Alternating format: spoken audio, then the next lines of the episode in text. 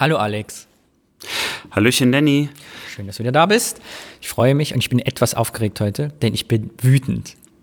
Du bist wütend, Ja, ich wieso habe ein Thema denn? recherchiert und es hat mich, desto länger ich mich damit beschäftigt habe, obwohl es harmlos anfing, immer wütender gemacht. Und es kommt gleich ein Themenrand. Halte ich fest, ich werde schimpfen, schreien, polemisch werden und höchstpersönlich, weil es regt mich auf und es wird mich noch jahrelang beschäftigen. Ja, also, also für die Gesundheit war das nichts Gutes sozusagen. Nein. Na, ich bin ja echt gespannt. Das ist 8082, der Podcast mit Alex und Danny, in dem es um wütende Themen geht. Und hier ist die Intro-Musik.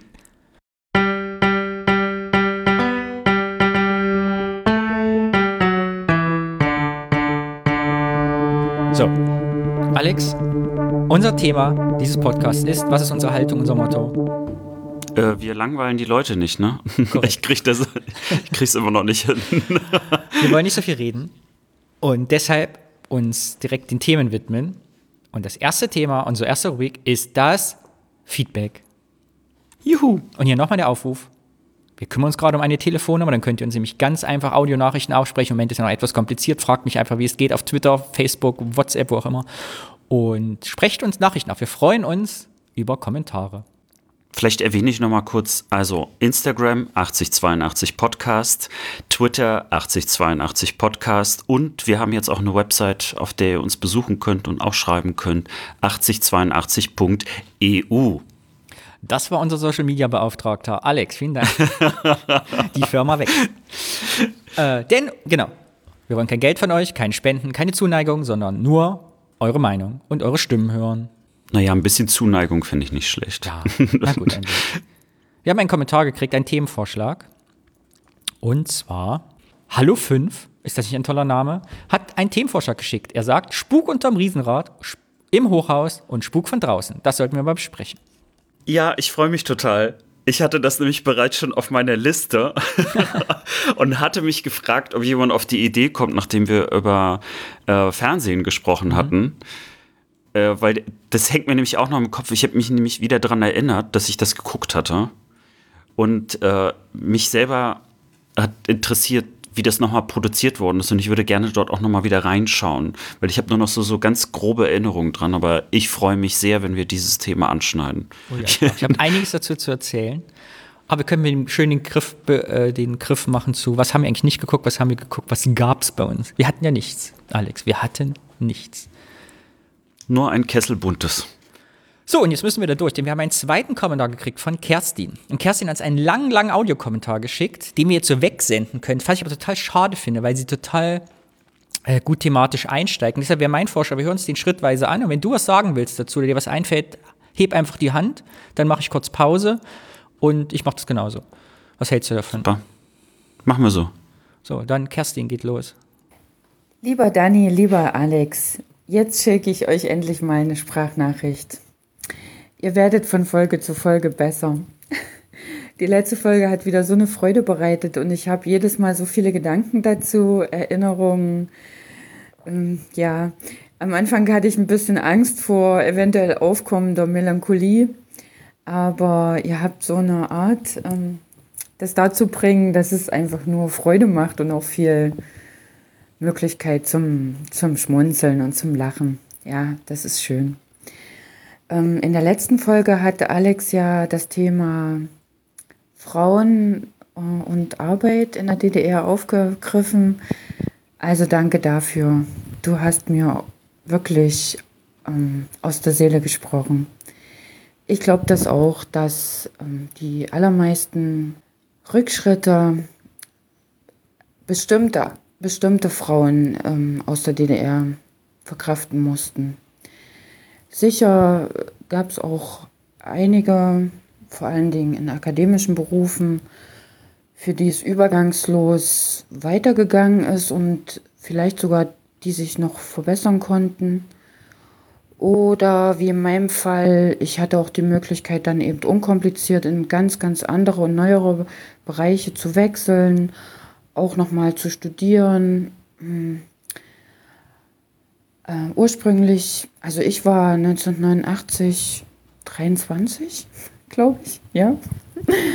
Und ich hatte schon, Ich finde, die Kerstin hört sich viel jünger an. Auf jeden Fall. Ich wollte mal das Kompliment zurückspiegeln wissen. Abgeschlossene Berufsausbildung. Ich habe Buchbinder gelernt und hatte dann auch einen Meisterabschluss gemacht. Und schon an der Sprache kann man erkennen, dass ich nicht gendere. Jedenfalls definitiv keine Berufsbezeichnung. Da lege ich auch sehr viel Wert drauf. Ähm, ich war und bin Buchbindermeister. Und es ist mir ganz wichtig, ähm, weil das für mich ein Synonym für Gleichheit ist. Ich glaube, dass Gleichstellung und Gleichberechtigung im Tun entsteht und nicht in dem Sprechen darüber. Okay, das ist der eine Punkt. Und also ich erinnere mich oft an viele Kollegen, Kolleginnen damals in der Druckerei. Ähm, heute würde man sagen, die eher aus einfacheren Milieus stammten und die vielleicht auch schon aufgrund ihres Alters, aber hauptsächlich aufgrund ihrer, ich sag mal, intellektuellen Möglichkeiten ähm, nicht mehr die Chance ergreifen konnten, äh, in anderen Bereichen Fuß zu fassen. Und das ist so, wie du beschreibst, Alex. Die sind definitiv einfach mal seit 30 Jahren auf allen Ebenen. Also abgesehen davon, dass sie vergessen worden sind, sind sie eben auch wirklich, ähm, meiner Meinung nach, um Jahrzehnte in ihrem Selbstwertgefühl zurückgeworfen worden. Und das Selbstwertgefühl, glaube ich, dieser Frauen im Osten war, sie können für sich und sogar ihre Kinder eigenständig gerade stehen. Ähm, es gab ja auch immer diesen Slogan, meine Hand für mein Produkt. Oder aber auch, ähm, alle Räder stehen still, wenn mein starker Arm es will. Also das Selbstbewusstsein der Arbeiter und Arbeiterinnen in der DDR war enorm im Vergleich zu heute. Und das war im wahrsten Sinne des Wortes ein Selbstbewusstsein. Das ist, ähm, hier würde ich gerne ähm, auch reingehen. Zum einen, also ich höre jetzt gerade so neugierig zu und das ist auch, ähm, also es berührt mich gerade auch ein bisschen. Was man hier so schön raushört, ist, dass es gar nicht darum geht, irgendwie, was häufiger ja gesagt wird, ne, also der Jammer-Ossi, das ist ja immer so dieses Bild, mhm. was wir ja häufiger ähm, auch transportiert bekommen haben, vor allen Dingen so, fand ich in den 90ern war das richtig heftig. Ähm, da gab es ja wirklich also diesen Begriff Jammer-Ossi, der auch immer wieder verwendet worden ist. Und das ist aber hier gar nicht das Jammern gibt, sondern äh, es gab ein klares Selbstbewusstsein, ein Selbstwertgefühl. Und das ist sozusagen gesunken. Also das ist äh, kleiner geworden, was, was du, äh, Kerstin, auch gerade äh, beschrieben hast. Und das ist was ganz anderes, als zu jammern oder äh, zu sagen, oh Gott, es ist alles schlecht, sondern äh, das ist ein, ein Gefühl, das, glaube ich, bis heute von vielen einfach noch nicht verstanden worden ist. Also, dass das wirklich ein, ein, ein Zusammenbruch für viele auch war und das nie wirklich so aufgeholt worden ist.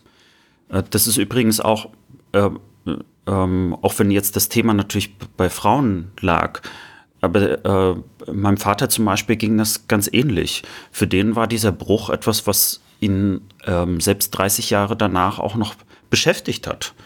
Ähm, also er hat eben auch an bestimmte Sachen geglaubt äh, und sich auch eingesetzt, die dann von heute auf morgen keine Gültigkeit hatten, keinen Wert mehr hatten.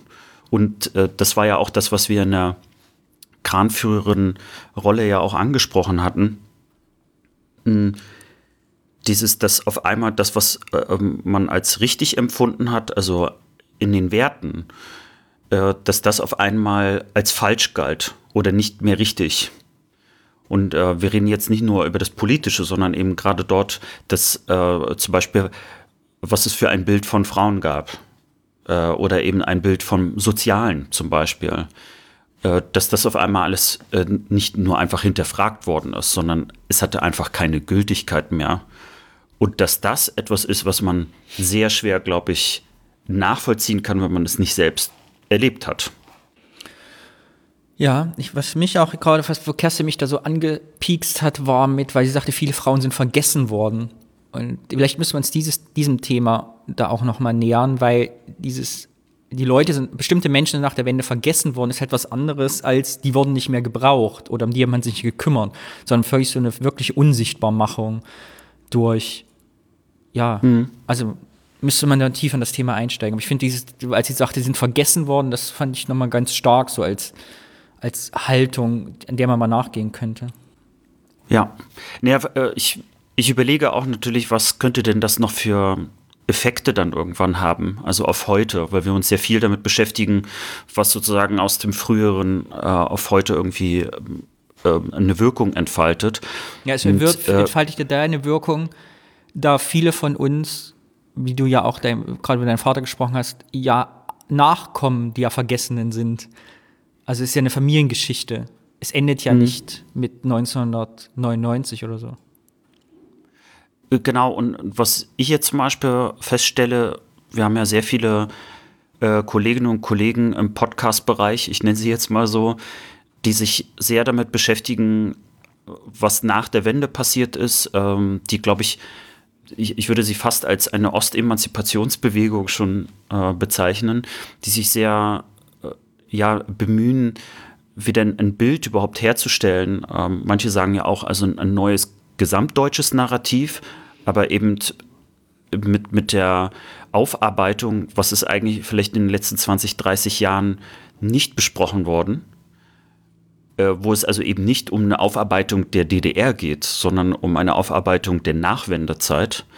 Und das ist auch eine Form von Unsichtbarkeit, ähm, dass vielleicht eben auch ein Bedürfnis entsteht, also aus der, ich sag jetzt mal, äh, Kindergeneration, ähm, ja, also auch über etwas zu sprechen, was anscheinend ja auch äh, bei Ihnen sich so anfühlt wie unsichtbar. Das ist jetzt so, so ein erster Gedanke. Ich glaube, das wird uns noch ein bisschen begleiten. Ich ja, und äh, persönlich Familiengeschichte auch. Ist halt was anderes, wenn du in den Westen gehst und du hast, hältst Smalltalk mit, was machen eigentlich deine Eltern und du sagst einfach, meine Mutter war möglicherweise 30 Jahre arbeitslos nach der Wende. Ja. Ist halt mhm. Eine andere Familiengeschichte, die auch jetzt mit dem Hartz-IV-System, wie das reglementiert ist und gesellschaftlich angesehen, natürlich auch also man kommt in so einen Rechtfertigungsdruck, wie das eigentlich sein kann. Aber dabei ist es ganz vielen Leuten einfach so gegangen. Ganz normal, dass viele Leute einfach, die um die 50 waren, keine Arbeit mehr gefunden haben. Ja. ja vor allen Dingen, es spiegelt ja überhaupt nicht wider, wie man selber seine ähm, Eltern ja wahrnimmt. Genau, meine ich, genau, sie, weil das, man hat ne? sie nicht um die Arbeit definiert, genau. Aber das ist natürlich ein normales Narrativ irgendwie, dass man das tut in, in bestimmten Kreisen zumindest, so, oder in dem Smalltalk. Hm. Wo kommst du her, was machst du? So. Ja, äh, das erinnert mich daran, dass mm, ich hatte ähm, so ein, zwei Freunde, die waren eine Zeit lang arbeitslos. Und für die war das ganz schlimm, dass viele Gespräche, also viele Smalltalks, wenn man sich kennenlernt, immer damit anfangen, was machst du?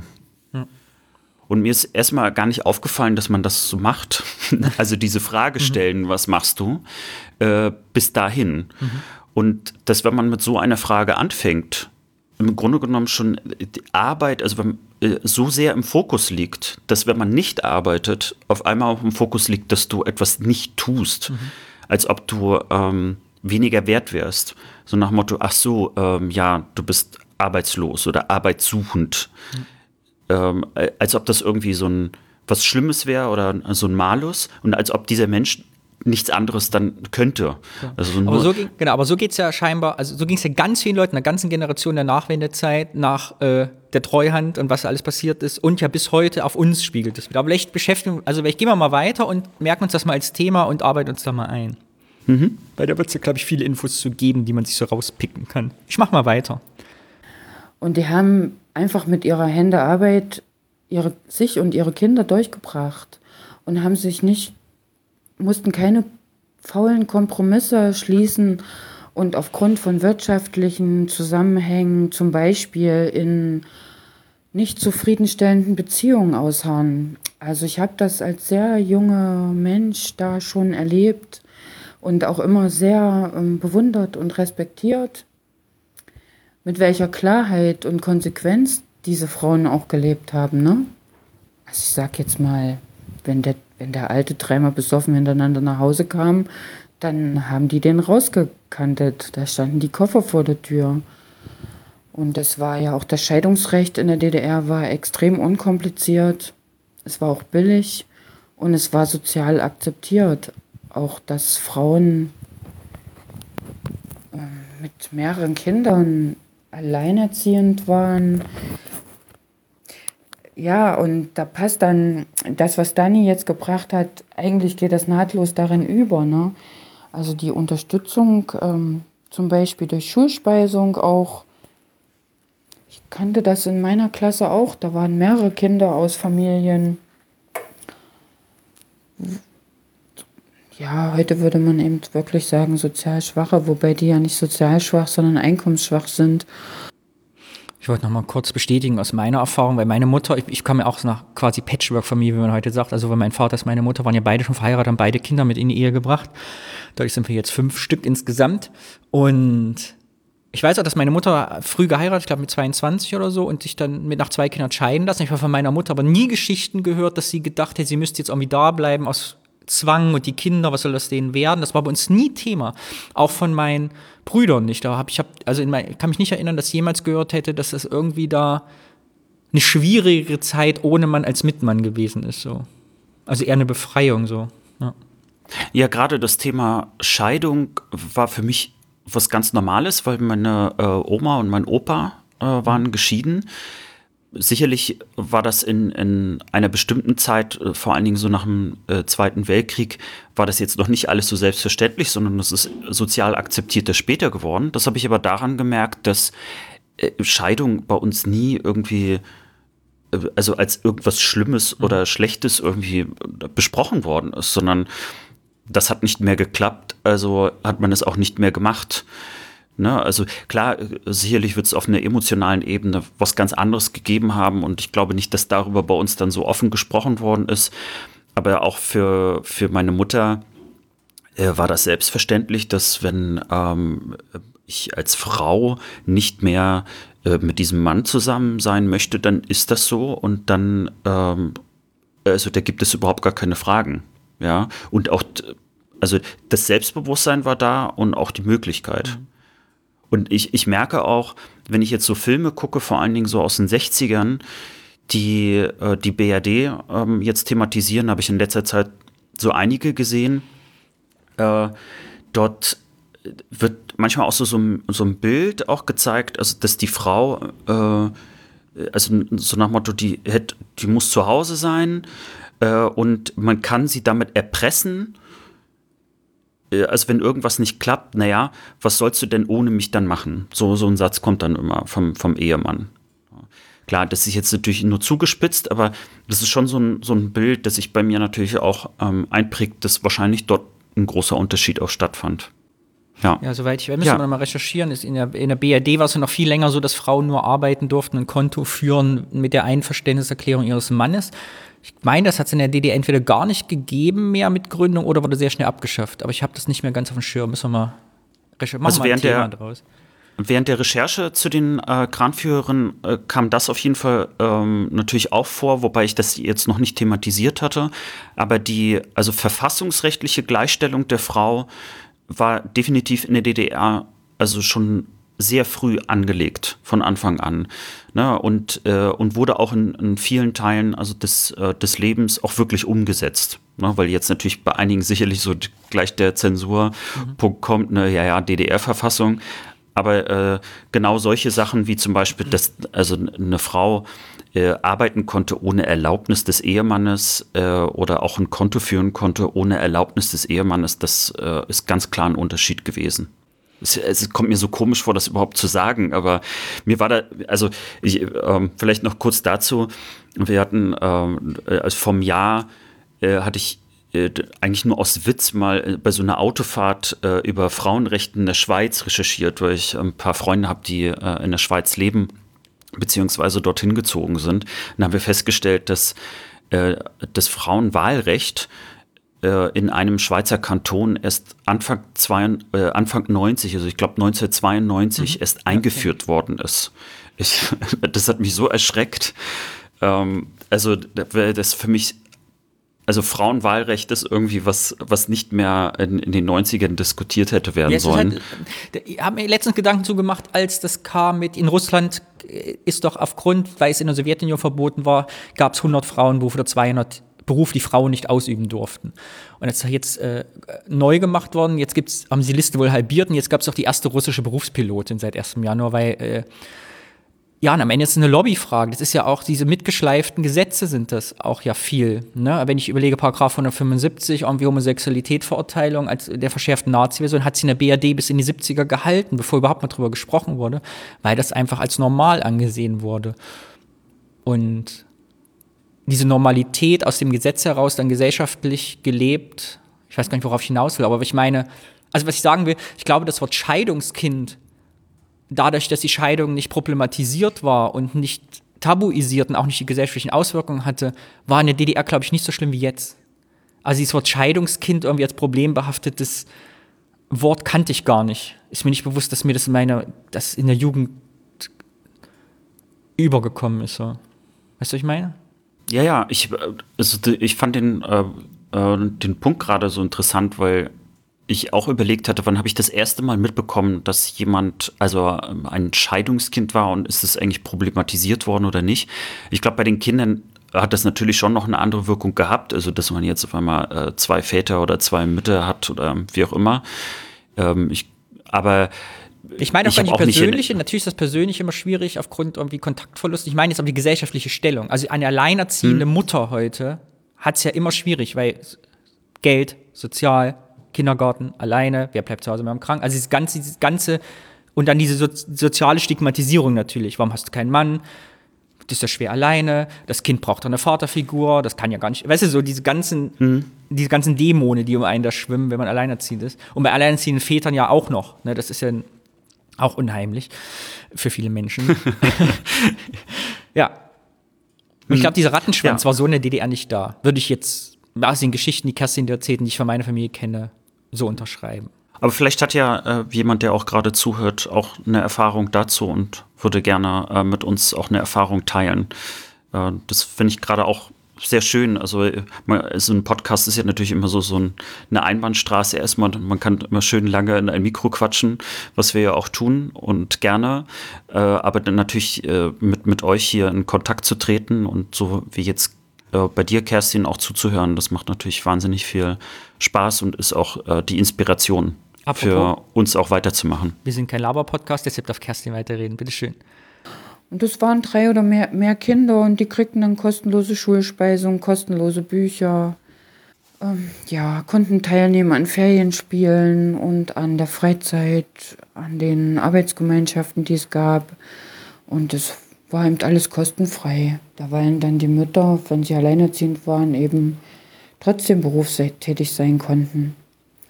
Das hatte natürlich einen Hintergrund. Es wurde eben jeder, es wurde einfach jeder Mensch äh, in Arbeit benötigt, weil der Grad der Mechanisierung oder ja, der war eben sehr gering. Also es gab noch viele Handarbeit, viele Tätigkeiten, die eben manuell verrichtet werden mussten. Und daher gab es eben so einen großen Arbeitskräftebedarf. Äh, Vollbeschäftigung war eine zwingende staatliche Notwendigkeit. Das, das führt eigentlich gleich zum nächsten Thema über. Also, die Schwiegermutti, warte, ich habe es mir aufgeschrieben. Ingrid, köstlich. Falls das gehört wird, herzliche Grüße aus Thüringen an Ingrid in Brandenburg. Ja, das ist so, ach, man, man hört das raus, so eine Wärme und so eine ja, also ich denke, man kann das äh, spüren, mit welcher inneren Haltung die Menschen auch oft damals gearbeitet haben. Sicher nicht alle in allen Bereichen, aber gerade in diesen sozialen Bereichen, sage ich mal. Ja, und da kam die Frage nach der Einkommensgleichheit auf. Und ich kann berichten aus dem, was ich noch erlebt habe im Familienkreis und auch bei mir selbst. Also der durchschnittliche Verdienst im Osten ähm, in den 70er, 80er Jahren und bis zum Ende war ohnehin generell gering, geringer, als man das heute bewertet. Äh, na, man muss ja das Einkommen immer in Bezug zu den Kosten setzen. Und 400 Euro äh, Mark, äh, DDR-Mark, war ungefähr ein durchschnittliches Einkommen äh, im, sage ich mal, Facharbeiterbereich. Ähm, ja, ihr habt richtig gesagt, wenn man äh, so Schichtarbeit geleistet hat, bei uns in der Druckerei, aber auch zum Beispiel im Krankenhaus oder wo immer das nötig war, im produzierenden Gewerbe, dann gab es natürlich diverse Zuschläge. Und zum Beispiel bei uns in der Druckerei damals konnte man schon auch ähm, am Ende auf fast 800 Euro kommen. Wenn man Spät- und Nachtschichten gearbeitet hat, dann gab es noch Zuschläge für Leistung. Also es gab ja eine Norm. Also wenn man bestimmte Leistungen er, ähm, erreicht hatte, konnte man noch Zuschläge dazu bekommen. Und das alles war völlig geschlechtsunabhängig. Also ob diesen Arbeitsplatz eine Frau oder ein Mann ausgefüllt hat, das spielte keine Rolle. Aber natürlich war es so, ähm, wie ihr auch schon rausgearbeitet habt, es gibt natürlich traditionell Berufszweige, in denen haben, haben mehr Frauen gearbeitet als Männer. Und dann, ähm, ach so, ja genau, wegen diesem Phänomen, also dass es teilweise so hohe Facharbeiterlöhne gab, wollte zum Beispiel, wollten zum Beispiel auch weniger sich weiterqualifizieren. Also ich weiß noch bei uns in der Druckerei, viele, gerade im Druck, die Männer, viele wollten gar keinen Meisterabschluss erwerben oder als Meister dann tätig sein weil das natürlich, äh, ich sage mal, gesellschaftspolitische Aufgaben nach sich zog und das wollte man einfach nicht und tatsächlich die Vergütung ähm, eher geringer war. Aufgrund dadurch, also dass eben bestimmte Zuschläge weggefallen sind und so weiter und so fort. Ähm, beim Studieren war es ähnlich, gerade auf Ingenieursebene. Also ich hatte dann noch eine Ingenieurschule besucht das war so ein Zwischenstadium, das gibt es heute gar nicht mehr. Ähm, das wollte auch kaum jemand machen.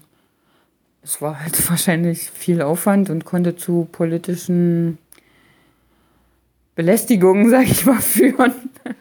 Aber auch nicht in allen Bereichen, das war ganz verschieden. Ja, ich glaube, ich muss zum Schluss kommen. Ähm, Nein. Eins wollte ich noch erzählen, und zwar, dass es eine zentrale, also es gab ja für alles eine zentrale Planung und Steuerung im Land. Und so gab es eben auch eine zentrale Arbeitskräfteplanung. Und dann wusste man, und die war eben in den Regionen auch verschieden. Ich selbst stamme ja aus der Region Halle-Leipzig. Und da gab es ja die großen Chemiebetriebe, Buna, Leuna, und da wusste man zum Beispiel, da brauchte man in den nächsten 20 Jahren oder 30 Jahren so und so viele Chemiefacharbeiter, so und so viele Chemiker, Ingenieure, Techniker. Und dann wurde das entsprechend ähm, geplant. Das heißt, man hatte ähm, als Schulabsolvent, meistens war das schon in der 8., 9. Klasse, wurde ja darüber schon gesprochen, und dann wusste man genau in dem Bezirk, wo man lebt und wenn man da bleiben will. Also ich kann mich noch erinnern, da in meiner Heimat gab es zum Beispiel vier Lehrstellen als Friseurin, würde man heute sagen. Äh, und zum Beispiel acht Lehrstellen im Handel als Verkäuferin. Dafür aber, keine Ahnung, 200 Lehrstellen als Chemiefacharbeiter und so weiter.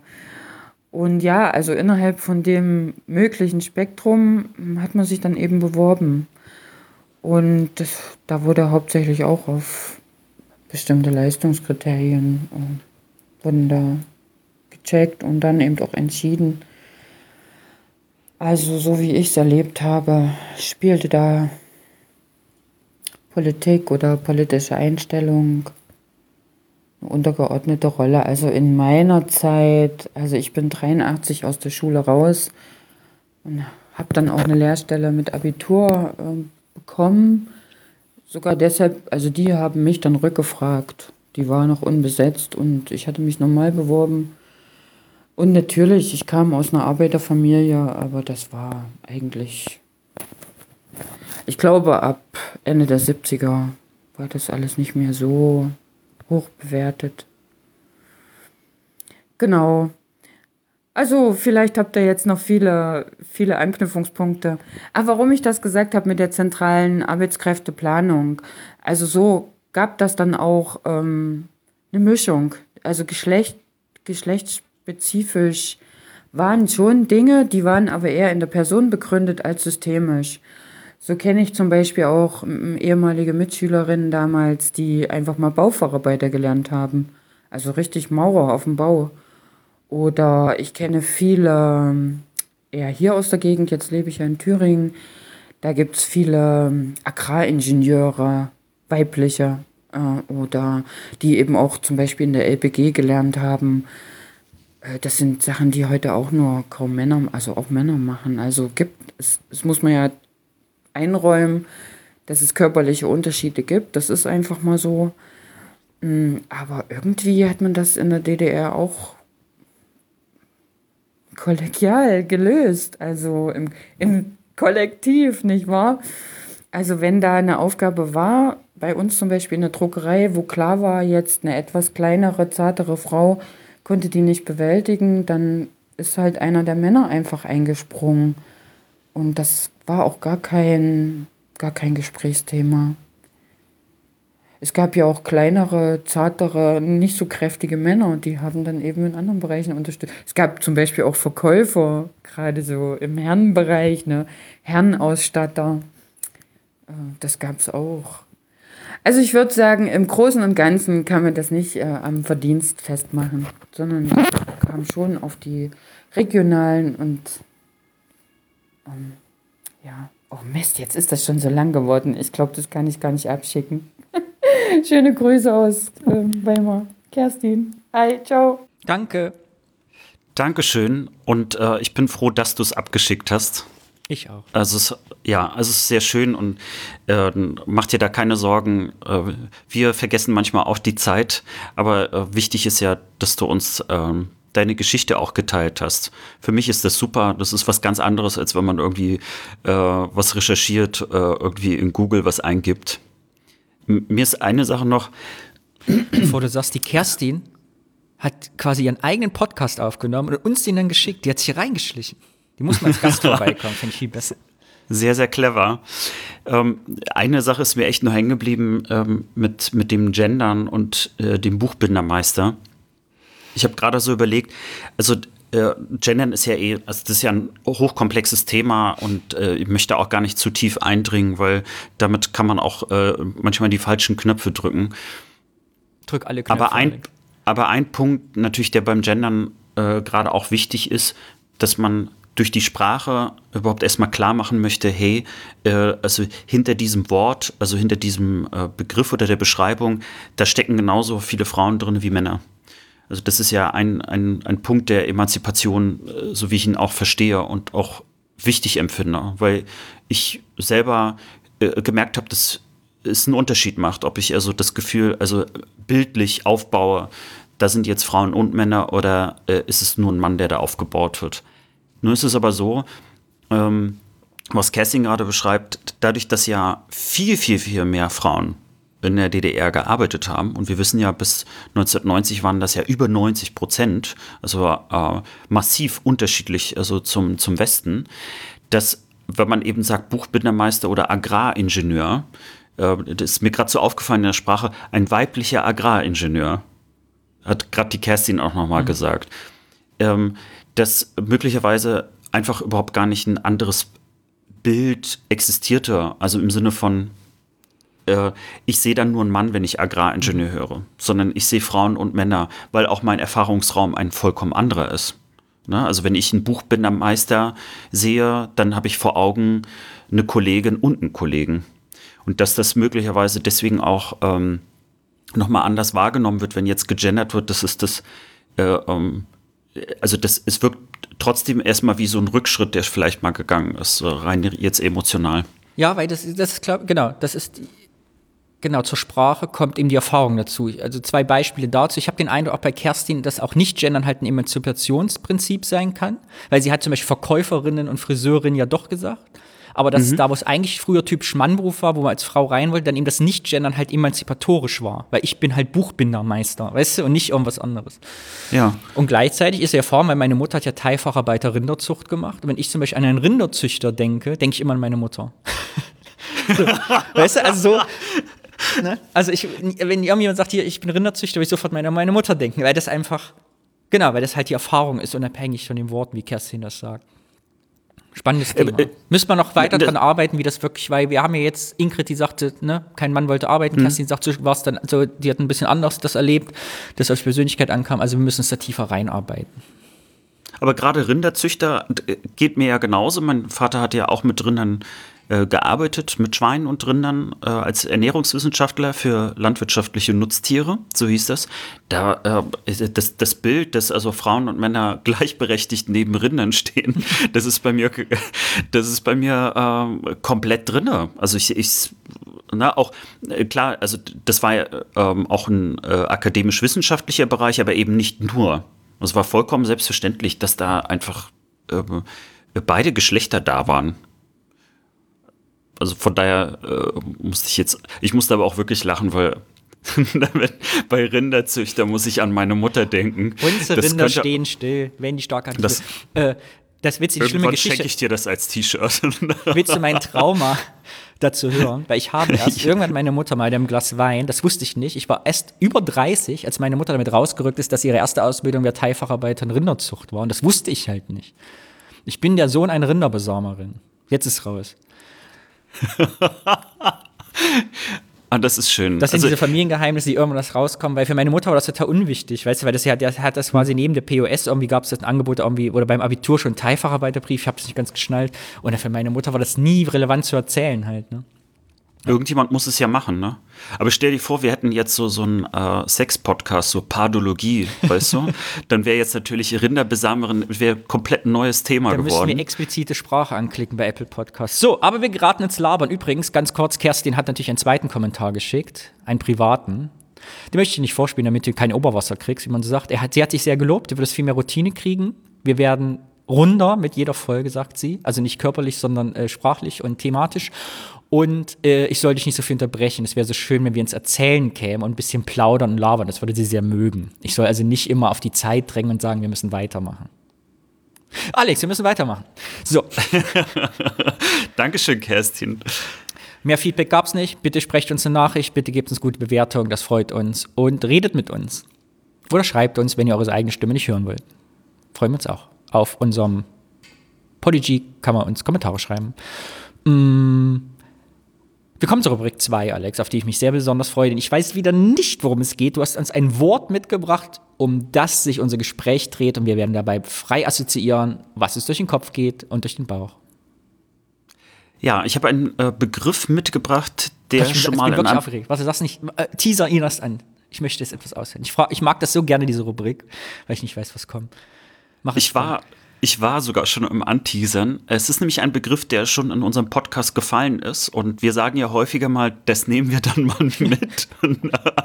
Und wir haben das ja noch nie aufgeschrieben. Aber ich war dann doch neugierig, weil du da nämlich schon bereits sagtest, da kann ich eine Menge dazu sagen. Ne, Ich bin jetzt gespannt, weil nachdem ich ja bei Subotnik äh, total auf die Schnauze gefallen bin und du so, keine Ahnung, was das heißt, ähm, ist der Begriff, den ich mitgebracht habe, Camping. Oh mein Gott. Auch wenn das jetzt gerade so gar nicht in die Winterzeit passt. Aber es gibt ja auch ähm, Menschen, die einen Podcast äh, später anhören. Und vielleicht passt irgendwann Camping besser. Okay, wir müssen eine grundsätzliche Frage zu diesem Wort klären. Ist für dich Camping gleich Zelten? Ja. Gut, dann ist gut, weil ich kann was über Zelten erzählen, über Camping nicht. Weil ich habe bei Camping immer so das Gefühl, da müsste man noch ein Feuer anmachen und irgendwie in die Wildnis fahren. Wenn es nur um Zelten geht, bin ich gut dabei. Das ist ja schon mal, finde ich, die erste Assoziation, mit der ich nicht gerechnet hatte. Aber ich, ich wäre gar nicht auf den Gedanken gekommen, dass äh, Camping noch was anderes sein könnte als Zelten. Aber jetzt, wo du so Feuer und erwähnt hast, dann kommen mir jetzt eher so US-amerikanische Serien. Ja, das ist für mich auch Camping. Ich kann das eigentlich immer Zelten. Also Camping ist für mich Fremdwort. Für uns hieß es früher Zelten fahren, Zelten gehen. Wo, wo warst du denn? Also ich war nur als Kind zelten. Und zwar an der Ostsee in Prero mit meinen Eltern. Und danach war ich nie wieder zelten. Es gibt eine äh, spektakuläre Zelterfahrung, die, an die ich mich heute noch erinnere. Und zwar sind wir, meine zwei Eltern, mein Bruder, meine Schwester und ich, zu fünft im Trabi von Thüringen an die Ostsee gefahren. Ich glaube acht Stunden lang. Und ich fand es total spannend, als Kind diese Westautos zu sehen, da wenn man an Berlin vorbei war, die in die Gegenrichtung in Westen gefahren sind. Ansonsten war die Fahrt sehr lange. Und das war in dem Jahr, wo ganz viel Sturm war an der Küste und unser Zelt wurde nur durch Wäscheklammern zusammengehalten. Da gab es auch so Betriebs, ich habe das muss ich mal meine Eltern fragen, wie das war. So Betriebszelte von der Schule meines Vaters, glaube ich, aus, die man so dann so mieten konnte und dann hat man das übergeben, also 14 Tage. Ich weiß, die, die, die vor uns drin waren, sind raus und wir halt in das Zelt rein, in so ein Viermannszelt. Ja. Das ist meine Erfahrung. Bist du denn, bist du denn gerne zelten gewesen? Ich glaube ja, später nie wieder. Also die Vorstellung, in einem Zelt zu übernachten, ist mir das zuwiderste, was ich mir vorstellen kann. Und ich wüsste nicht, warum man sowas tun sollte. Wenn man auch in einem Haus schlafen kann. ja, also diese Naturerfahrung, äh, die ist auch überhaupt gar nichts für mich. Und äh, ich bin auch froh, dass meine Eltern überhaupt gar nicht so die äh, Zeltmenschen waren. Also wir, wir waren nie Zelten. Mhm. Also das gab überhaupt also gar nicht die Idee, überhaupt so eine Art von Urlaub zu machen. Sehr vernünftig. Ich, ich weiß nur, wie ich einmal äh, in einem Zelt schlafen musste. Mhm. Und für mich war das der absolute Horror. Äh, es war witzigerweise in einem Garten äh, in Leipzig. Wir waren bei äh, Freunden meiner Eltern und äh, dann war da natürlich nicht genügend Platz und die fanden das total toll, dass man im Garten auch übernachten kann. Und das waren also auch äh, vor allen Dingen so die Kinder, also eher so, so naturverbundener. Und dann habe ich dort eben äh, mit dem äh, Sohn dann in einem Zelt geschlafen. Mhm. Und ich habe wirklich die Stunden gezählt, also bis das vorbei ist. Ich wollte auch schnell einschlafen weil ich dann dachte, wenn ich einschlafe, dann dauert das ja praktisch mhm. nur fünf Minuten. so. Und dann bin ich aufgewacht und war erstmal total glücklich, dass ich endlich das hinter mich gebracht mhm. habe. Und als ich die Augen aufmachte, war genau über mir eine Spinne, die sich gerade abseilte. Und ich habe ja wahnsinnige Angst vor Spinnen. Heute auch, Und das war für mich immer noch, nee, es ist äh, überhaupt nicht besser geworden. Also na, vielleicht ein kleines bisschen. Also manchmal lasse ich einfach die Spinne dort so in so eine Ecke bei mir im, im Zimmer und beobachte sie und denke, je öfter ich sie ja sehe, desto normaler wird es vielleicht für mich und dann kann ich damit gut umgehen. Aber wenn, sie muss dann trotzdem weit weg sein. Aber in diesem Zelt war sie halt direkt über, über, meinem Gesicht. Und das war so äh, dieser Moment von, ich habe es gerade überstanden und dann auf einmal dieser Schock, das ist noch viel schlimmer, als ich es mir vorgestellt habe. Und ich weiß noch, wie ich mich dort irgendwie so, so seitlich weggerollt habe, weißt du, so als ob irgendwie gerade so ein Angriff mhm. äh, irgendwie auf dieses Zelt vorlag und man sich ducken musste. Boah. Aber ich kann nachvollziehen, warum Menschen äh, zumindest Zelten vielleicht mögen, weil dieses, also im Freien, ähm, also aufzuwachen, wenn es so noch kühl ist und, und die Luft dort irgendwie ganz schön ist, dann äh, finde ich, ist das total angenehm. Meine direkte Assoziation zum Thema Zelten ist natürlich, dass dieses Zelten in Prero einer meiner geklauten Kindheitserinnerungen ist.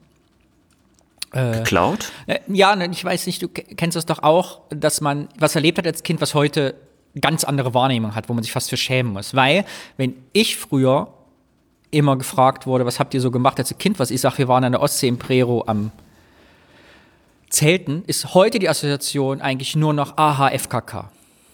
Also DDR-FKK. Das ist das Einzige, was die Leute irgendwie gerade auch im Westen damit verbinden. Das seid ihr, seid ja immer nackig rumgelaufen und äh, ihr konntet ja nicht in, in, ins Ausland fahren. In Spanien ging ja nicht, da seid ihr schön in die Ostsee gefahren. Ha, ha, ha, ha.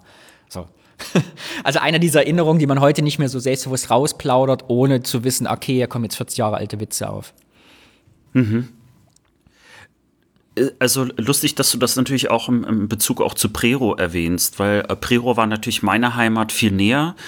Und äh, Prero gilt, glaube ich, auch heute immer noch als eine der schönsten äh, Strände an der Ostsee. Äh, ich war dort übrigens in einem Ferienlager. Das machen wir definitiv aber zu einem anderen Thema, weil oh, dazu habe ich auch, da habe ich jetzt noch einiges zu erzählen. Ich, ich kann nur kurz erwähnen, äh, das war das letzte praktisch DDR-Ferienlager äh, in der DDR, mhm. wobei es war eigentlich schon die Wende. danach ist also auch nichts mehr passiert. Ich habe es auch dort übrigens gehasst. Ähm, das hat dann auch so eine Klassenfahrt und so. Das ist ein, ein Komplex. Oh ja, Klassenfahrten nach der Wende. Machen wir Thema. Oder äh, finde ich auch sehr spannend. Ja, und äh, ich habe dann äh, letztens äh, einen, einen Podcast gehört, der, äh, warte, der heißt Keine Jungpioniere mehr. Mhm. Äh, oder Keine Jungpioniere. So heißt er. Und äh, da hatten die beiden auch das Thema Urlaub an der Ostsee und dass sie sich so ein bisschen, naja, nicht geschämt haben. Ich glaube, das Wort wurde so nicht erwähnt, aber äh, dass Urlaub an der Ostsee irgendwie so ein Ostding ist und äh, irgendwie damals so, so ein bisschen auch so zweitklassig, mhm. ne? weil du das gerade auch nochmal mit Spanien erwähnt hast, ne? ihr konntet ja nicht nach Spanien fahren und so weiter. Während für mich, äh, also heute immer noch, äh, nicht nur weil es meine Heimat ist, sondern ich der Meinung bin, dass die Ostsee so viele Millionen von Touristen anlockt, dass das äh, eigentlich nie zweitklassig gewesen sein konnte, sondern nur missverstanden. äh, hab dann aber auch äh, in dem Podcast hat auch der Hoster, äh, sagt man Hoster? Ich weiß ja, gar ja, nicht. Host. Der, der Host. Der, der Horst. Der Horst. Der hatte äh, dann äh, aber dann auch gesagt, ja, aber an der Nordsee war ja noch nie im Urlaub. Und dann ist mir aufgefallen, ich war ehrlich gesagt auch noch nie an der Nordsee baden mindestens. Also ich habe noch nie ein, Watt gesehen. also ich kenne das nur aus dem Fernsehen. Also in der Hinsicht bin ich vielleicht dann auch äh, kein Deut besser. Ja, Zelten. Aber ich kann trotzdem, es geht auch noch ohne Zelt. Äh, zwei meiner besten Freunde, die in, in, Rostock auch noch leben, mit denen ich auch Gott sei Dank noch Kontakt habe, die mir also immer noch sehr, sehr nah sind. Grüße an euch beide, falls ihr zuhört. Wir hatten äh, schon ein bisschen später die Idee, Mensch, am Strand übernachten, das wäre ja eine total tolle Idee. Und ich gebe zu, ich fand die Idee überhaupt nicht toll. Aber ich dachte, ich muss jetzt mal auch so was für eine gute Männerfreundschaft tun. Und äh, fand die Idee als solches, irgendwie so, eine gemeinsame Erfahrung zu haben, ganz gut. Und wir sind dann äh, am Ostseestrand, bisschen weiter weg von Rostock, wo es auch ein bisschen ruhiger ist. Da haben wir uns dann auch wirklich äh, also einen schönen Abend gemacht und äh, haben dort aber auch gepennt, ohne Zelt, mit äh, so Schlafsack und so. Und es war natürlich toll, irgendwie aufzuwachen, während die Sonne dann auch aufgeht. Also es hat natürlich was total Romantisches. Was aber überhaupt nicht so romantisch ist, sind, dort waren irgendwelche komischen Fliegen und sie waren sehr zahlreich. Und äh, sie, gefühlt wollten die uns, glaube ich, auch aufessen. und mir ist einfach nur hängen geblieben, dass einfach diese ganz, ganz viele Fliegen da waren.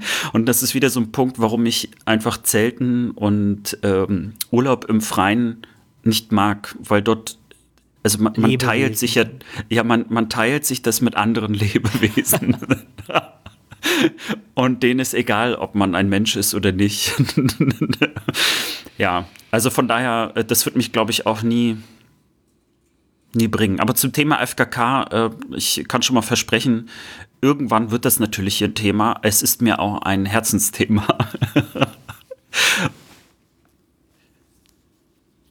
ich kann dazu nur schweigen. Na gut. Ja gut. Ist das alles, was wir zu erzählen zu sagen haben? Ja. Gut. Kindheitstraumen aufgear aufgearbeitet. Ja. Das passiert ja häufiger, dass wir hier so Traumata aufarbeiten. Es, wahrscheinlich ist irgendwie, irgendwann sollte unser Podcast heißen 8082 therapeutische Aufarbeitung. Die armen Ostkinder. Was, hab, was hat der Ost mit uns gemacht? Was habt ihr mit uns angestellt? Gut, ja. dann äh, kommen wir zur nächsten Rubrik. Ich habe jetzt angekündigt, ich bin zornig. Ich bin wütend. Ja. Ich könnte schreien. ich könnte hier in mein Holz speisen. Ja, und jetzt gerade durch Prero nochmal richtig angeheizt, denn hier wird mit unserer Vergangenheit umgegangen bei dem Thema, dass es mich im Halse wirkt. Und ich habe dieses Thema mitgebracht, weil ich das als einen Grund sehe, warum Ostdeutsche, gerade unsere Generation, eine Generation älter und die Jüngere auch, weil die da auch noch drunter leiden, so angepisst sind, wie man mit unserer Geschichte umgeht. Okay. Also als Beispiel einfach, um den Leuten mal begreiflich zu machen, wie man nicht einfach sich über uns lustig machen kann. Also ich bin jetzt natürlich doppelt gespannt. Und ich hoffe, dass ich jetzt nicht auch noch zornig werde. Sagt dir das Wort Catwurst etwas? Ja. Mein Thema heißt die große Catwurst-Legende. was, was weißt du über Catwurst? Sag mir alles, was du darüber weißt. Also zum einen äh, ich habe über Catwurst viel später was gehört, als ich es in meiner Erinnerung hatte. Mhm. Jetzt hoffe ich auch, also da du es schon als Legende ankündigst, habe ich das Gefühl, das könnte vielleicht was damit zu tun haben. Naja, auf jeden Fall Cat äh, äh steht für Ketchup und nicht für Katzen. Äh, und angeblich äh, soll das wohl äh, das Gegenteil von Hot Dog sein. Also das ist im Prinzip also der, der ostdeutsche Hot Dog, nur eben Cat und ja. Und da habe ich dann irgendwann auch gemerkt, ist das wirklich so? Kann ich mir gar nicht vorstellen. Auf jeden Fall, weil äh, in meiner Erinnerung ist es auf jeden Fall ein Würstchen in einem in einer Art Baguette-Brötchen mit Ketchup drin. Und das habe ich zumindest nach den 90ern sehr gerne gegessen, kann mich aber nicht erinnern, dass ich es vorher irgendwo gegessen genau. habe. Das ist nämlich genau die Frage, die ich mir gestellt habe. Die ich vielen Leuten gestellt. Ich habe Leute angerufen, ich habe meinen Bruder angerufen, ich habe Leute bei Twitter angeschrieben, ich habe Menschen gefragt, ich habe meinen Vater gefragt, meine Mutter, ich habe meine Schwester gefragt, ich habe Leute angerufen, die ich kaum kenne, um ihnen eine Frage zu stellen, die hieß: Hast du in der DDR mal Catwurst gegessen? Und 90 Prozent der Leute sagten nein. Und ich erzähle dir, bevor wir weitermachen, bevor ich mir beim Rant loslege, erklären wir jetzt mal wirklich, was die Catwurst ist. Und zwar habe ich vom MDR eine Reportage mitgebracht von 2003, die heißt Mahlzeit DDR, Bräuler, Catwurst und Grilletta. Und wir hören mal rein, was das ist und wo das herkommt. Motto, was der Westen kann, kann der Osten schon lange. Mit Beginn der 80er Jahre kam ein völlig neues DDR-Imbissprodukt auf den Markt. Die sogenannte Catwurst, die einem irgendwie bekannt vorkam. Damals war sie nur in Ostberlin zu haben. Heute gibt es die ostdeutsche Antwort auf den Hotdog noch immer, zum Beispiel in Berlin in der Schönhauser Allee. Die Catwurst. 1979 präsentierte ein Jugendkollektiv auf der Messe der Meister von morgen ihre knackige Erfindung. Die jungen Forscher waren gerade vom Urlaub in Ungarn zurückgekehrt. Die waren in Budapest und haben sich dann doch noch diesen Hotdog angeguckt. Das muss doch bei uns auch zu machen sein, nicht? Und wie denn und so, naja. Naja, und dann haben sie dann Scheibchen für Scheibchen, der Name Hotdog durfte nicht genommen werden. So, der Name Wurst war da und Ketchup und dann hat man Catwurst daraus gemacht. So, dann haben die Techniker dann die, die ersten heißen Stiele entworfen, wo man die Brötchen raufgestülpt hat. Ich weiß noch, dass es ein ganz furchtbar langer Prozess war, ehe man denn einen Bäcker fand, der denn, äh, da ging das nicht mit diesem Ostteig. Nicht, der da schön fest ist, ein festes, knuspriges Brötchen. Äh, äh, da muss es der Luftteig haben. Nicht, wo du es raufmachen konnte, dass dann auch ein Loch bleibt. Auf der Jugendmesse erhielt der Osthotdog für das Exponat Versorgungslösung Kettwurst eine Urkunde. Und auch der Kunde war begeistert. Im Westen war ja die Bratwurst wurde ja geschnitten. Und im Osten hat man die natürlich nie geschnitten, da hat man die Bratwurst so gekriegt auf dem Pappteller.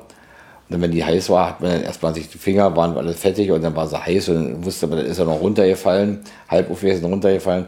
Also da war die mit der Kettwurst war eine gute Idee. Im letzten Jahrzehnt der DDR wurde es an den ostdeutschen Imbissständen immer kreativer. Die Grilletta kam.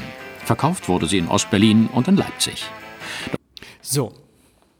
Das ist die Geschichte der Catwurst. Ich, ich musste aber äh, gerade, sorry, da muss ich kurz noch unterbrechen an der Stelle. Ich musste so lachen über die Aussage mit der Bratwurst und dass die zu heiß war und dass man die kaum halten konnte und so. Es gibt nämlich eine Rostocker Bratwurst äh, ohne Darm. Mhm.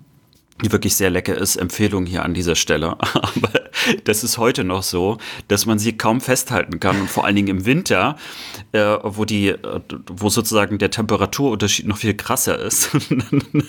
ich, muss, ich, ich konnte das gerade richtig mitfühlen. Gut, aber zurück zur Catwurst. Also, genau, es war nämlich so, ich habe noch ein bisschen weiter recherchiert, dass eben äh, Berlin-Alexanderplatz wurde damals so ein touristisches Highlight in der DDR durch den Bau des Fernsehturms, Weltzeituhr und so. Und die hat halt überlegt, wie, wie verernähren wir die Leute da mit einem Imbissprodukt.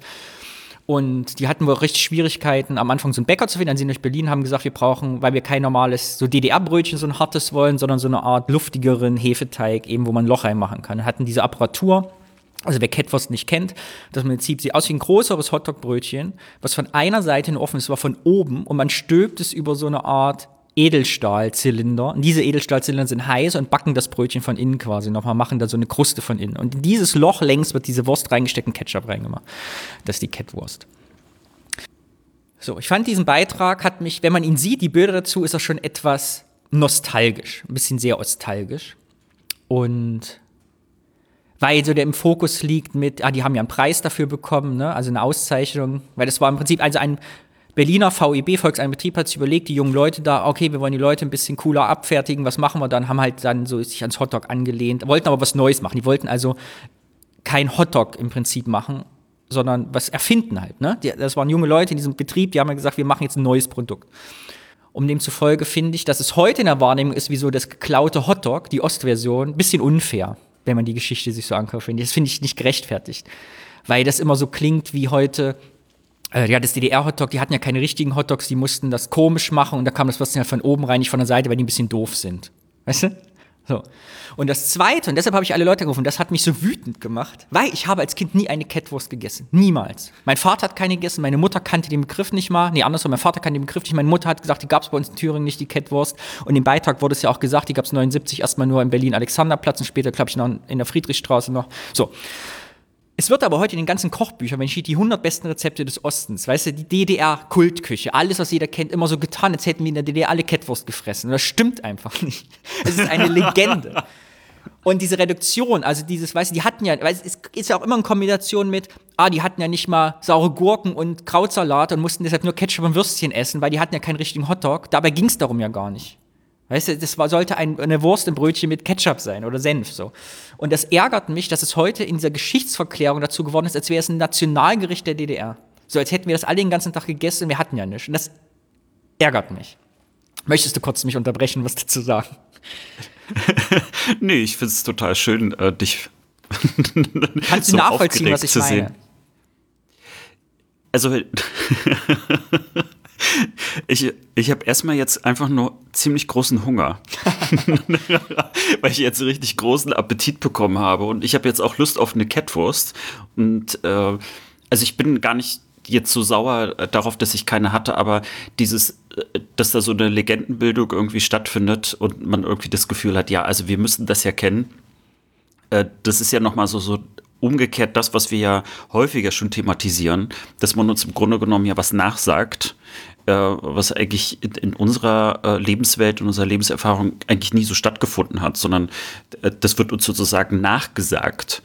Ähm, also wir werden praktisch mit einem Bild ergänzt, äh, das ja falsch ist, das also von anderen aufgebaut worden ist. Und äh, ich habe also ich habe überlegt, was habe ich denn eigentlich immer gerne gegessen, aber es war meistens Bockwurst mit Pass Senf. Wir wollen gar nicht abschweifen, wir sind kein Laber-Podcast und deshalb Jetzt hast du ungefähr verstanden, was ich meine mit ne, dieser Beitrag, so ein bisschen ähm, nostalgiert das ein bisschen und hebt da so Punkte raus und erklärt uns ja ein bisschen, aber schon ein bisschen nostalgisch, wie es funktioniert. Und jetzt habe ich hier einen zweiten Beitrag, um meine Argumente zu unterstützen, weil durch mit dem Thema jetzt quasi Catwurst kein Begriff ist, habe ich hier einen zweiten Clip mitgebracht und zwar von Galileo. Galileo hat nämlich die 20 verrücktesten Wurstspezialitäten der Welt gekürt. Und jetzt spiele ich nämlich ein Catwurst ist Platz 4 geworden, wie das Westfernsehen im nach der Jahrtausendwende über Catwurst berichtet in unserer Vergangenheit. Ich spiele das mal ein. Guten Abend zusammen, das haben wir jetzt für Sie. Deutschlands ungewöhnlichste Würste. Ja, was in Würstchen drinsteckt, ist uns wohl allen klar. Zum Beispiel Schweinefleisch, Nitritpökelsalz oder auch Milcheiweiß. Klingt ziemlich gewöhnlich. Doch es geht auch exklusiver. Viel exklusiver.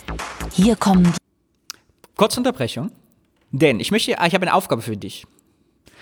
Was mich nämlich, an zweites habe ich ganz vergessen, was mich noch nerviger macht als die ist die Politisierung des Verfahrens. Das war mir eben schon, als ich sagte, ne, die, diese junge Brigade da oder die, äh, die, die junge Generation, diesen volkseigenen Betrieb, die können ja nichts dafür, dass alle Betriebe staatlich waren, sage ich mal so, ne, hatten die Idee, jetzt müssten die Aufgabe für Touristen was in Berlin zu machen.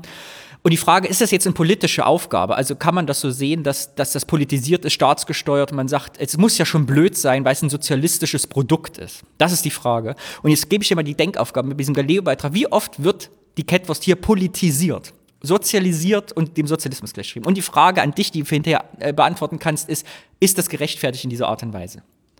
War unsere Catwurst ein politisches, eine politische Ungerechtigkeit? Ist es eine Unrechtswurst? So.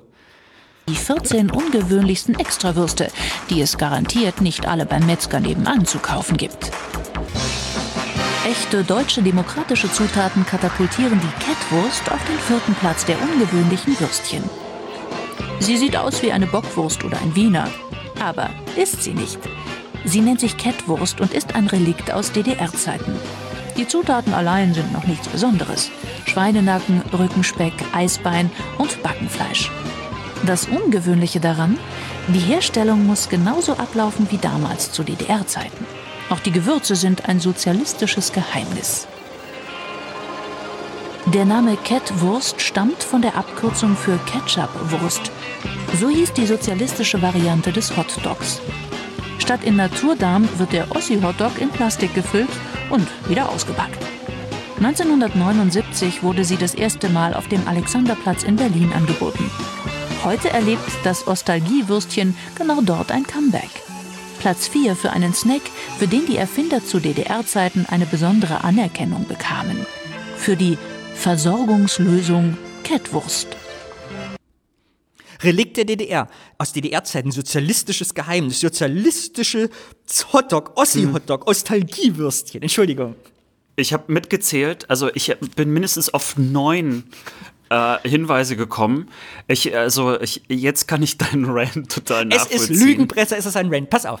Nach, es muss heute noch nach altem DDR-Originalrezept ge gemacht werden, hat sie gesagt. Das ist, stimmt einfach nicht, denn es gab nach der Wende überhaupt keine Grillwurst, Kettwurststände mehr. Erst 2004 hat sich ein Berliner, der nostalgisch war, gesagt, ich lasse mir das patentieren, hat das Patent auf Original-Kettwurst mit Originalrezept, mit patentierter Rezeptur schützen lassen, hat sich so Hotdog-Bikes besorgt, fährt damit durch Berlin lang, hat wieder einen Stand am, Friedrich, äh, am Friedrichstraße in, unten in Unterführung und erst ab seit 2003 gibt es überhaupt wieder Kettwürste und der hat versucht, die Originalrezeptur, die er gar nicht kennt, äh, nachzuempfinden. So, es gibt überhaupt keine sozialistische. Aber was ist denn eine sozialistische Rezeptur? Was soll das sein? Ja, ne, überhaupt. Äh, also die Gewürze sind ein sozialistisches Geheimnis. Ja. Hallo. Also da waren äh, auch, auch die Musik, die da noch eingespielt worden ist. Und, und äh, die, die Wurst muss äh, in Plastik verpackt werden und wieder ausgepackt werden oder was da gesagt worden nee, ist. Also ich bin, naja, vor allen Dingen, ich, ich arbeite ja, ich sage jetzt mal in der PR-Branche und für mich ist es so, dass derjenige, der die Kettwurst jetzt verkauft, der profitiert eher von also von diesem Bild, das dort aufgebaut genau. ist, ne, also weil das so, so, so ein angebliches Ostalgie-Produkt äh, ist, äh, als dass es wirklich was damit zu tun hätte. Also, ach, eine Interdiskussion hat es auf den Punkt gebracht. Ich habe ein bisschen recherchiert zum Thema. Es gibt eine Seite, ich glaube, die ist vom MDR, die macht so Anekdoten aus der Geschichte auf. Und da gibt es so ein Forum, was offen ist drunter. Ich glaube, es war Hildburghausen in Thüringen. Ich weiß gar nicht. Irgendjemand schrieb, ah, ich war letztens wieder da und da, da gibt es an der Tanke immer noch Kettwurst. Da schrieb ein anderer drunter, ach, ich habe da ja gewohnt. Ich komme aus dem Ort, da gab es nie Kettwurst zu DDR-Zeiten. Die andere Person war aber fest davon überzeugt, dass diesen Kettwurststand an der Tankstelle schon immer gab. Und so ist halt die Geschichte völlig im Dunst und niemand hat, also wir haben nur noch dieses kabarettistische Bild der Catwurst, dieses, diese Satire im Kopf. Mhm. Und das ärgert mich, weil es einfach eine Geschichtsverklitterung, ich weiß auch nicht, weiß, kannst du verstehen, warum ich da so erzürne? Also, weil das so ein Beispiel für mich ist, wie so eine Ostalgie gepflegt wird, die aber sich nur lustig macht. Ne, es ist ja, macht sich Ossi nicht lustig. Sozialistisches ja. Würstchen.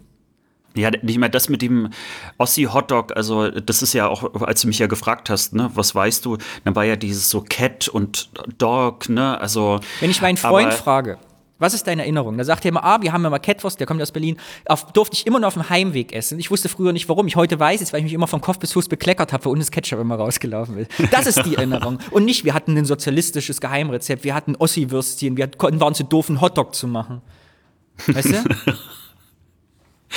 Ich muss dazu sagen, ähm, vielleicht für diejenigen, die uns nicht sehen können, also für alle, der Danny ist auch, der bewegt sich auch gerade richtig doll. Die, die Arme schwingen nach oben und deswegen muss ich auch gerade lachen, weil, äh, also es geht gar nicht um das Thema, weil das ärgert mich natürlich auch vor allen Dingen äh, zugegeben. Ich bin jetzt auch nie ein Riesenfan von Galileo gewesen.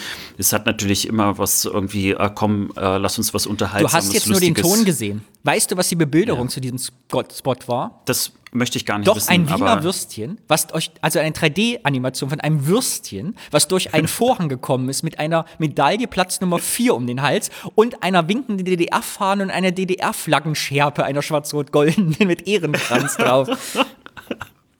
Okay, aber sind wir jetzt auf einmal zu Jammer-Ossis geworden, Nein. indem wir uns Pass darüber ich, beschweren? Ich fahre jetzt einen Gang runter. Es ist ja alles auch ein bisschen Satire hier. Ich fand das nur so ein plakatives Beispiel der Durchpolitisierung des Alltags und der in der Retrospektive einfach die Miesmachung von Alltagserlebnissen. Weil in dem Moment, wenn man mit der Catwurst so umgeht wie in diesem Beitrag und sagt, es war sozialistisch, Geheimrezept, Ersatz Hotdog Ossi, dann nimmt man uns unsere persönlichen Erfahrungen, weil auf einmal ist das nichts mehr wert, das, wie wir vieles erlebt, wie auch das Zelten nichts mehr wert ist. Weil auf einmal ist der Begriff Catwurst politisch belegt, mit dem Unrechtsstaat verknüpft, mit ihr hattet ja nichts und ihr musstet ja irgendeine Lösung finden, weil Hotdog als Begriff war verboten und deshalb denkt man auch, die Form des Hotdogs wäre verboten. Und schon haben wir wieder dieses Dilemma, was wir ja kennen in unserem Alltag, dass unsere Geschichte nichts mehr wert ist, also unsere private, persönliche, die nicht politisch war. Und das finde ich an diesem Beispiel plakativ dargestellt. Das ist genau wie wir äh, beim Thema Plattenbau mhm. auf was ähnliches gekommen sind. Für uns, die, die in einem Plattenbau gelebt haben, war das äh, erstens eine vollkommen normale Erfahrung, also nichts irgendwie was, was schlecht ist. Im Gegenteil sogar. Ähm, ich, der auch aus, dem, äh, aus der Innenstadt, aus dem Altbau, äh, dann in, ins Neubaugebiet gezogen ist das war ein Fortschritt, das war was äh, äh, Tolles, ähm, äh, guter Schnitt. Äh, es gab eine Zentralheizung, das war alles modern und äh, war eine gute Versorgung auch, was sozusagen den Stadtteil und solches anging. Und es wird im Endeffekt heute viel stärker eben auch politisiert, so nach dem Motto, ja, also eine DDR äh, konnte man ja nichts Vernünftiges bauen. Ne? Also man hat uns praktisch in Ghettos verpflanzt. Ich überspitze jetzt ganz bewusst auch, also, aber ähnlich wie du das mit der Catwurst gerade beschreibst, dass man auf einmal das politisiert. Also dass auf einmal äh, damit äh, äh was verknüpft wird, was eigentlich überhaupt gar nicht verknüpft werden sollte. Genau. Und abschließend, um das Thema abzuschließen, noch ein zweiter Punkt, und zwar nicht nur politisieren, sondern sich eben auch lustig drüber machen. Dieser MDR-Beitrag macht das zwar behutsam, aber eigentlich auch schon sarkastisch, so nostalgisch, denn er zeigt, die Bilder haben wir nicht gesehen, wir haben nur gehört, wie eben die Originalbilder, wie damals Catwurst gemacht, mit so weißen Kitteln in so einer Laborumgebung. Ne? wie es aber auch normal ist. Maggi macht heute nichts anderes. Sie haben ihre Versuchsküchen, wo die dastehen und probieren Sachen aus und experimentieren mit Teigen, mit Formen. Das ist normal in der Lebensmittelindustrie. Also diese romantische Vorstellung, dass da jemand die Catwurst erfunden hat, wie das Hotdog im 18. Jahrhundert in den USA oder so, ist halt nicht, es, es ist halt normal, dass Leute in Laborkitteln in Großküchen stehen und Sachen ausprobieren. Ja, oder in Kochuniform. Und was mich an dem Galileo-Beitrag sehr genervt hat und an dem MDR-Beitrag aber auch schon, war diese sarkastische, satirische mit, die haben damals ja sogar eine Belobigung gekriegt vom Staat für besondere Ernährungsideen für die Bevölkerung. Ich habe mal ein bisschen recherchiert, vom Auszeichnung der Bundesregierung und äh, Auszeichnung der Länder für Ernährung gibt es heute zig und noch nöchere Auszeichnungen und Preise. Es gibt den Bundespreis, zum Beispiel zu gut für die Tonne der Bundesregierung. Es gibt einen CSR-Preis der Bundesregierung für verantwortungsvolles äh, Lieferkettenmanagement in der Ernährungsbranche. Es gibt den Landesehrenpreis NRW für Lebensmittel und Lebensmitteltechnik. Auch stolze, lustige Namen eigentlich. Aber es ist halt auch heute noch gang und gäbe, dass man für besondere Produkte und Ideen und Innovationen einfach auch Preise vom Staat bekommt. Also ich finde dieses lustig machen, natürlich hat man, kenne ich ja auch, habe selbst bekommen als Turner, für vieles Belobigung, Ehren, Auszeichnungen, Medaillen. Aber ich finde die Tatsache, dass das so lustig gemacht wird, weil es so einen bekloppten Namen hat, die Urkunde, finde ich auch fehl am Platze. Das hat mich genervt. Hm. Ja, das ist mir auch aufgefallen in der Tonalität dass äh, die Belobigung, ähm, naja, das schwingt schon wieder so mit, ne, das war ja damals Planwirtschaft und genau. ha, Und ihr seid so doof, ne? einen Hotdog zu machen, dafür kriegt ihr auch noch eine Urkunde, die blöd heißt. So, das ist der ja. Tenor gewesen dieses Beitrags. Und so kann man mit Ostdeutschen nicht umgehen. Und so kann man mit unserer Familiengeschichte nicht umgehen, mit unseren Berliner Erlebnissen und nicht, das geht nicht. Hm, ne, es ist wieder ein, ein, Teil dieser Abwertung und ich glaube, deswegen ist es gut, dass du das heute auch thematisierst, weil vielen ist vielleicht auch nicht bewusst, also auch ähm, die, die auch zuhören und interessiert sind und vielleicht also eben diese, diese Ostwelt ähm, vielleicht so noch nicht kennen oder vielleicht auch kennen. Aber das ist auch eine Form der Abwertung. Und es ist eine permanente Abwertung, die ja häufiger stattfindet, eben mit ganz, ganz vielen Teilen.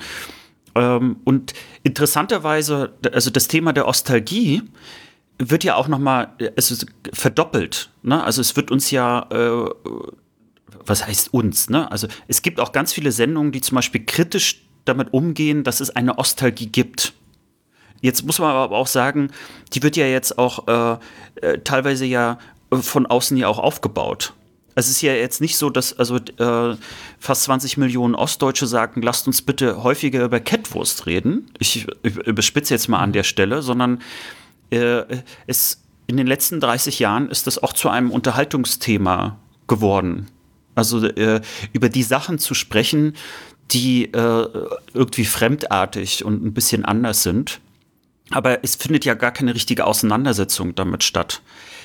Punktuell sicherlich, ne? aber ich glaube, es würde auch es würde erstens nicht das Bedürfnis geben, einen, einen Podcast zu machen, wie wir ihn machen. Ich würde dir, wir haben der ja Stelle, das hm? ich würde dir sogar widersprechen an der Stelle, weil es genau andersrum ist bei der Catwurst, finde ich. Ist, eigentlich ist die Catwurst ein reines nostalgisches Sie Nichts anderes. Sie sind eigentlich ein Unterhaltungsthema, wird aber politisiert, was nicht nötig ist.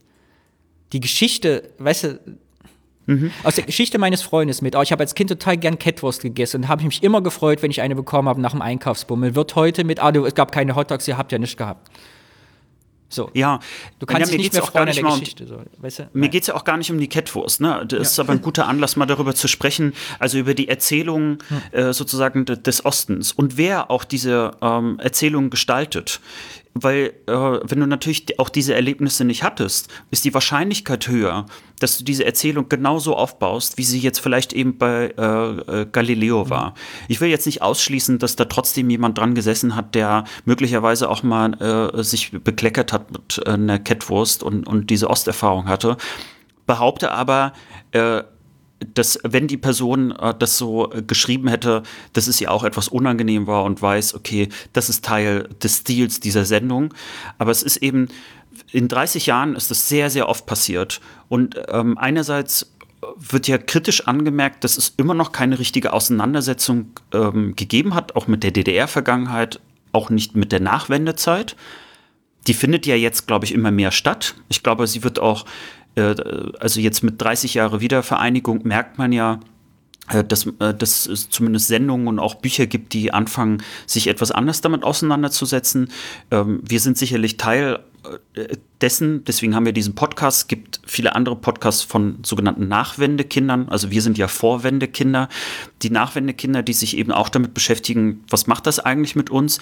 Und wir werden in diesem Jahr auch noch in drei äh, Bundesländern äh, im, im Osten auch Wahlen haben. Das wird sicherlich auch nochmal dazu führen, dass viel erzählt wird. Und ich glaube, wir sollten aufmerksamer mittlerweile hinhören. Also wer die Erzählung stattfinden lässt und woher diese Erzählungen kommen, damit wir nicht abgleiten in diesem, äh, genau, also dieses Politisierte, auch in dieses Oberflächliche damit und man eigentlich sich nicht mit der wirklichen Lebenserfahrung der Menschen auseinandersetzt, sondern mit, äh, ich sag mal, ähm, wie soll ich sagen, politisches Spielzeug hätte ich jetzt beinahe gesagt, aber also so äh, sprachliches Spielzeug. Ja, also Catwurst ist letztlich auch ein Spielzeug davon. Und ich merke auch, ähm, also ich, ich bin ja selber davon nicht ganz äh, unbelastet, ja. Also es gibt ja auch ein paar Elemente aus meinem Alltag, äh, äh, wirklich auch Gegenstände, die stehen dafür, wie die DDR war, äh, wie mein Lebensalltag war. Und äh, manchmal neige ich dazu, die auch ein, ein Stück weit zu äh, glorifizieren, obwohl es dort eigentlich nichts zu glorifizieren gibt. Und äh, das lenkt natürlich ein bisschen davon ab, was wirklich damit zu tun hatte. Ja, also ist es wirklich wichtig, dass zum Beispiel fast alle Menschen eine Alu-Brotdose hatten, wie ich sie mal hatte. Ja, äh, also so nach Motto, hatte die DDR denn etwa keine Auswahl an Brotdosen? Das wäre ja die politisierte Geschichte. Oder ist das einfach vollkommen unwichtig und ist es viel spannender, dass man einfach belegte Brote gegessen hat und das vielleicht etwas ist, was gesamtdeutsch eine Erfahrung abbildet? Gut, Aber das jetzt war mein hast du mich Thema. doch reingezogen, ja. Du hast Das war mich, mein äh, Thema. Ja, ich, ja, ich merke gerade, dass ähm, hast mich, da hast du bei mir auch ein paar Knöpfe gedrückt. Vielleicht lag es auch an dem äh, extra Espresso, den ich noch genommen hatte. Auf jeden Fall freue ich mich, mich auch mal aufzuregen. Ich hoffe, das wird nicht allzu negativ hier aufgenommen. Schauen wir mal. ja, aber weißt du, was passt dazu? Ein schönes Bier, Bier. zum Runterkommen. Hier Ja, ist unsere Rubrik Nummer drei. Sie heißt Der Bierort. Anhand eines Bieres stellen wir euch einen ostdeutschen Ort vor. Da habt ihr Bier und Stadt. Heimatkunde. Ja, und Heimatkunde, genau. Ich wollte auch mal eine gute Überleitung hinbekommen. Oh. So, aber äh, jetzt müssen wir ja erstmal ein Bier auspacken. Jetzt Oh ja. muss ich dir erstmal sagen, welches denn das ist. Also jetzt kannst du es sozusagen auspacken. Es ist das Wörlitzer Pilsner. Ah, Wörlitzer Pilsen, das ist lecker. Wörlitzer Pilsner. So, warte, ich muss jetzt mal kurz Ähm, so, dann mache ich mal äh, das Fläschchen mit dir zusammen auf. Das Wörlitzer Premium-Pilz. Guck mal, ganz süß mit zwei Uhus da oben. Und Stadtpanorama Äh, und- ist drauf mit der Kirche. mit der Kirche und äh, da ist auch ein Schloss drauf und das wird natürlich gleich Thema sein zum Thema Wörlitz. So. Nehmen wir erstmal einen kleinen Schluck. Du bist so Flaschentrinker, ne? Ich bin absoluter Flaschentrinker. Und was ich gelernt habe, dass diese Flaschenform NRW-Flaschenform heißt, ähm, hat aber nichts damit zu tun, wo es abgefüllt wird. Ich habe dazu natürlich nicht recherchiert. Fangen wir doch aber erstmal mit dem Ort selber an und dann auch ein bisschen was zu dem Bier, weil ähm, das ist dann doch etwas ähm, kurios. Äh, ich habe da auch wieder was Neues dazu Ich gelernt. bin gespannt. Ja, also, Wörlitz ist wieder mal ein Ort mit einem richtig tollen Wappen. Ich werde irgendwann noch, glaube ich, so ein Freund, äh, so, ein- so ein Sammler von äh, lustigen Wappen. Heraldiker. Weil dort nee, ist wie, nennt nämlich, wie nennt sich Wappenkunde? Heraldik? Ja, ne? Also soweit, okay, soweit bin ich noch nicht. Also ich, ich bin noch kein Wappenkundler. Äh, Aber warum ich das so mag, äh, so wie ähm, äh, letztens, wo wir auch äh, so einen schönen äh, Papagei dort hatten, diesmal ist es ein springendes Wildschwein, das aus dem Gebüsch rausspringt. Das fand ich irgendwie sehr süß, ja. Aber offiziell klingt das natürlich viel schöner. Es ist nämlich in Gold neben einem links aus natürlichem Rasen hervorwachsenden grünen Eichenbaum ein springender schwarzer Eber. So wird es dann beschrieben. Ja, Natürlich also, Wiese heißt ungemähtes Gras. äh, Rasen. Also natürlichem Rasen. Naja, also ich hätte dort jetzt keinen natürlichen Rasen gesehen. Also für mich ist es immer noch ein springendes Wildschwein, das aus dem Gebüsch kommt. Ja, Wörlitz ist äh, ein Stadtteil von Oranienbaum. Wörlitz im Landkreis Wittenberg und welches Bundesland? Wittenberg ist natürlich Sachsen-Anhalt. Wunderbar. Es hat 1430 Einwohner und äh, man hört es schon raus, dass es jetzt ein Stadtteil ist, äh, war natürlich nicht immer so. Das ist erst seit 2011, seit 1.1. Und äh, dort wurde dann äh, Wörlitz eingemeindet und 59 Prozent der Einwohner waren damals dafür, dass das auch passiert. Es hat dann auch eine Landkreisreform gegeben und so weiter. Das ist aber, glaube ich, für uns nicht so spannend. Äh, insgesamt ist Wörlitz schon ein bisschen älter, 1004. Es ist das erste Mal urkundlich erwähnt worden. Also schon sehr, sehr lange her. Aber äh, erst 1440 dann als Stadt sozusagen auch ge gegründet oder erwähnt worden.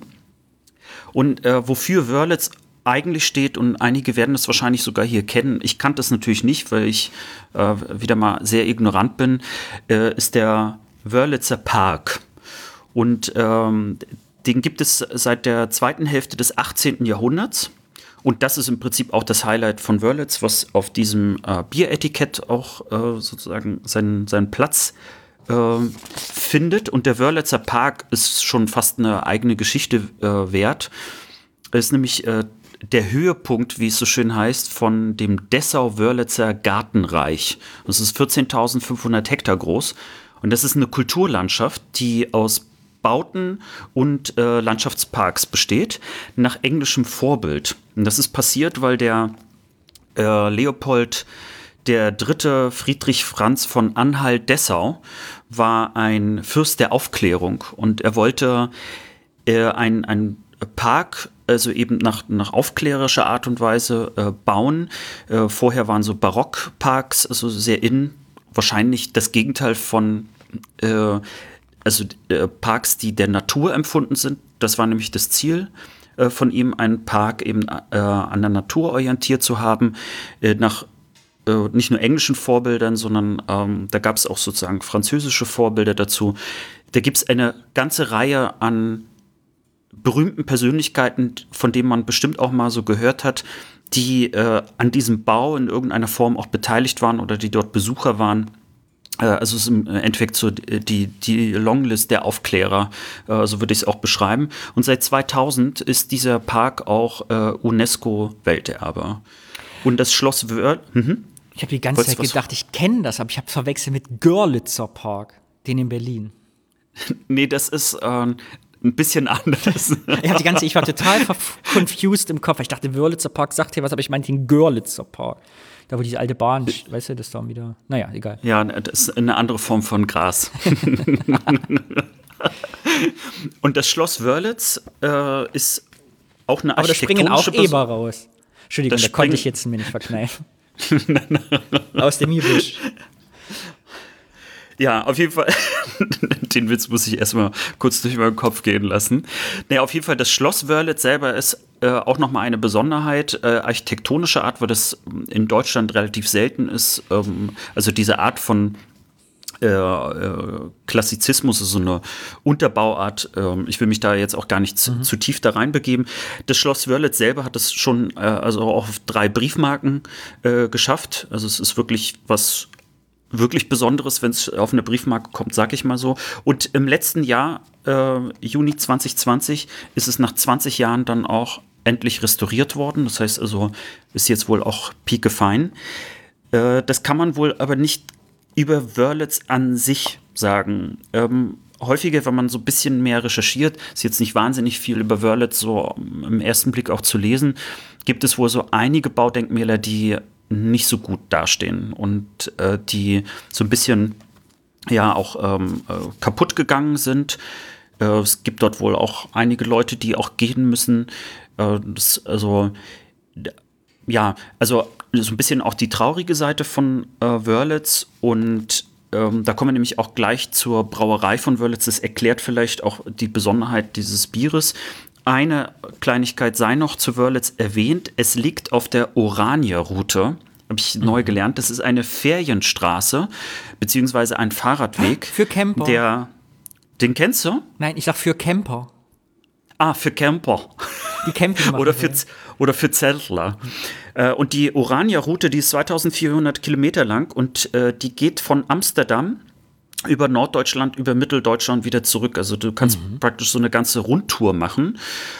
Äh, und ich, ich glaube, man kann zu der Orania-Route selber noch mal eine Menge sagen, aber äh, es sei nur erwähnt, äh, wenn hier Fahrradfahrerinnen äh, unter uns sind, äh, wenn ihr die Orania-Route nehmt, dann werdet ihr auch irgendwann in Wörlitz langkommen. Ja, ich hatte ja nun das Bier erwähnt. Also, äh, zugegebenermaßen, das war das erste Mal ein bisschen schwieriger, äh, überhaupt zu recherchieren.